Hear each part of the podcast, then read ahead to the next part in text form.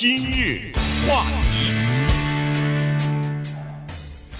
欢迎收听由钟讯和高宁为您主持的今日话题。呃，乌克兰有一个著名的诗人，他叫做 Urbanets。呃，他呢是住在乌克兰的一个公寓里边。那么，呃，他在前两天的时候呢，呃，写了几句小诗。哈，这个小诗呢，反映出目前乌克兰人的情绪。呃，这个共同的情绪或。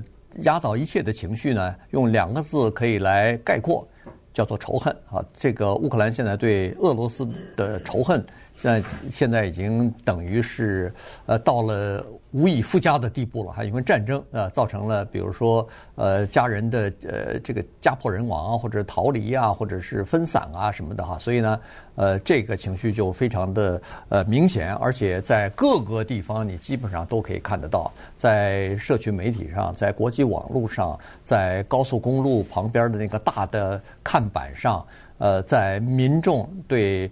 俄罗斯人的这种呃态度上啊，基本上都可以看得出来。这个 Urbanets 他呃有两句话写出来以后呢，现在在乌克兰是广泛的被人们使用，或者是被人们所流传。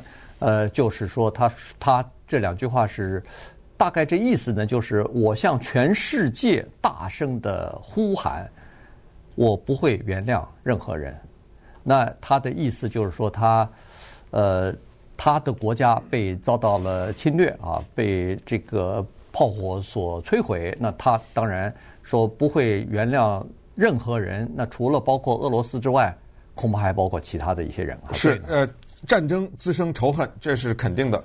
别的不说，你就看看今天的一些中国人对日本人的情绪，一些韩国人对日本人的情绪，是吧？更不要说那些非常复杂的、有各种宗教信仰之间冲突的那些地区。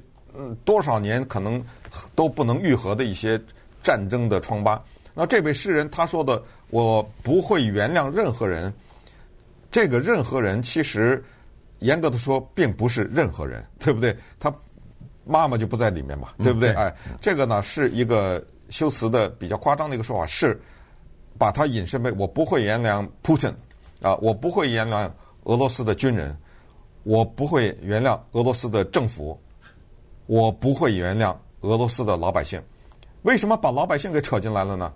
因为现在乌克兰有一种情绪，就是俄罗斯的老百姓啊，为了贪图他们石油带来的财富，为了享受那一小点中产阶级的安逸，牺牲了他们追求自由的精神。他们对这场战争基本上保持沉默，是有几千人上街游行，但是。绝对造不成一种势头，让政府能够改变他们的一些做法。所以这个话说出来呢，不知道接下来战争哪怕结束以后多少年，这双方的这些接下来的这种仇恨吧，会能够化解。当然，我们也知道，连美国都有这个问题，美国南北战争，嗯，呃，这个这个仇恨到今天又还有呢。呃，一一个雕像，一个旗子什么的，还在那骂呢。再说到俄罗斯那个看板。一般的来说，这看板上面，它是不允许放脏话的，因为看板很大嘛，都小孩子什么都能看到。可是你现在在乌克兰看到一些看板上面骂俄罗斯人的大的广告啊，宣传的这种语言啊，是用他们的语言当中最难听的那个话，嗯，印在大的看板上面。那这还是看板，如果你要看他的社交平台的话，那。那就不能，就根本不堪入目了。那把俄罗斯给骂的这样，你想想，在我们的语言当中还留下什么小日本老毛子这种话呢？对不对？这都不难，严格的说不算骂人话，对不对？啊，我们常常说，哎呦，人家小日本怎么什么，对不对？还这种话说人家，我们汉语说俄罗斯人管人叫老毛子什么之类的，就这只是一些比较轻的一些。外号吧，但是他们的那种语言没办法在广播上重复哈，就是我们没有办法原谅，而且这种信息传讲传达出来呢，又涉及到宗教的问题，因为他们呢跟俄罗斯呢很多的人都相信同一个叫东正教，对，在这个教义当中，他特别强调的一个东西就是原谅，对不对？嗯、我不管你对我犯下多大的罪恶。对我产生多大的伤害，我有一个强大的武器，叫原谅。嗯，可是现在不对不起了，这个信息甚至从教会那个角度都没有看到。上个星期天就是东正教的一个宗教节日哈，叫做宽恕星期天。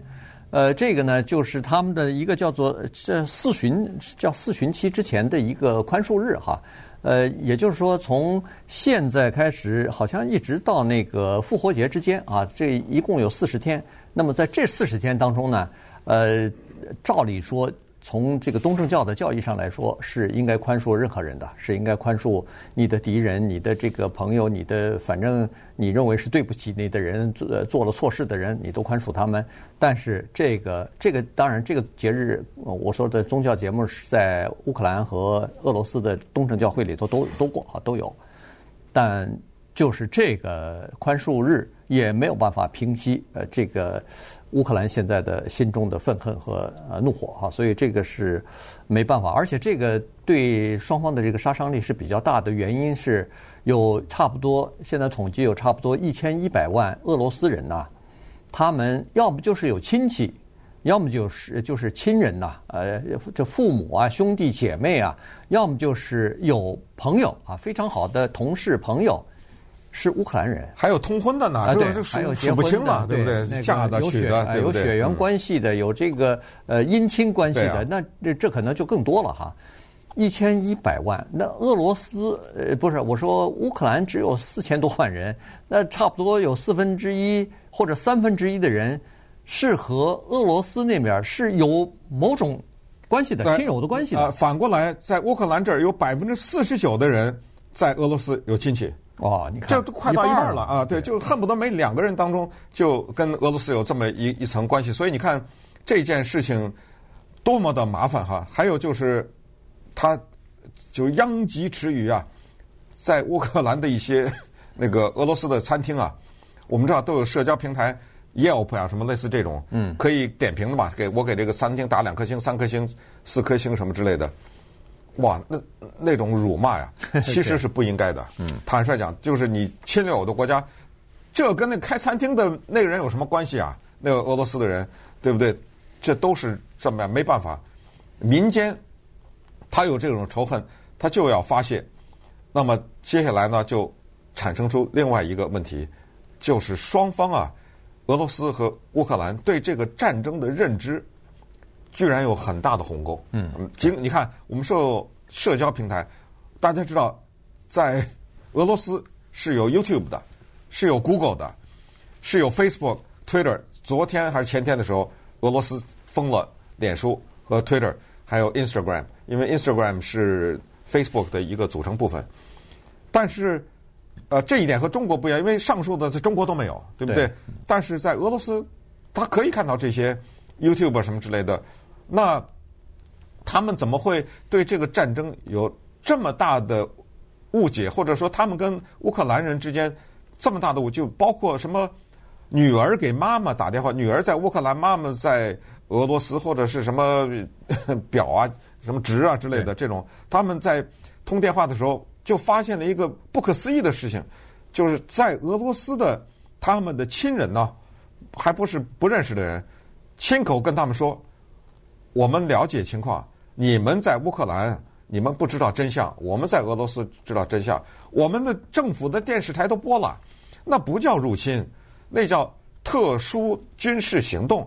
因为你们那个总统啊，他是一个新纳粹啊，我们啊是去呃为了维持和平啊，我们去消灭纳粹的，没事了，没有打仗，没死人，对，只是消灭纳粹，就而且是坚信不疑啊，对。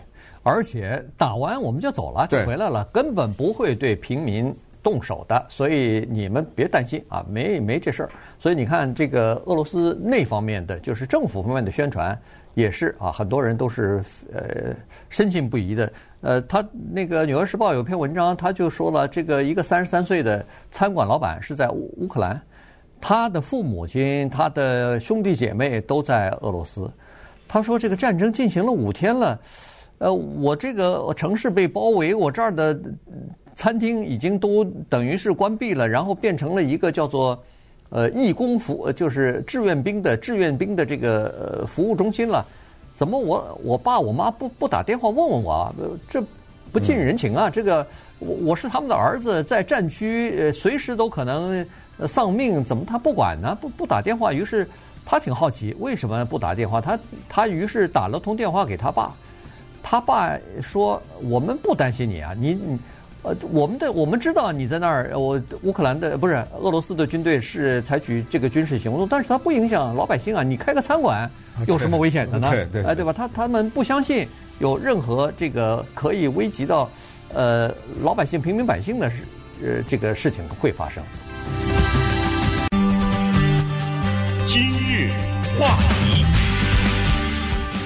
欢迎继续收听由中迅和高宁为您主持的今日话题。这段时间跟大家讲的呢是乌克兰和俄罗斯哈，这双方啊，呃，双方的民众对这场战争的认知都是完全不一样的哈。所以呢，呃，在乌克兰这方面呢，对战争的仇恨，对俄罗斯的这方面的这个仇恨呢，现在已经是蛮明显的了啊。刚才说过了，各种各样的渠道上你都可以看得到他们骂人呐，或者说是宣泄自己这个仇恨的情绪。呃，然后他们也认为说，呃，不，这个战争不光是呃普京一个人啊，而他是他的政府，呃，同时包括所有的老百姓。刚才说了，老百姓你们只图自己的安逸了，你们放弃了这个自由，你们把一个呃独裁者选到台上去啊，然后呃这就是你们的罪过，然后你们和呃帮凶也没什么两样，然后指责下面的这个呃作战人员，呃是说。哎，到了某一个城市，是到了某一个地方，轰炸什么目标？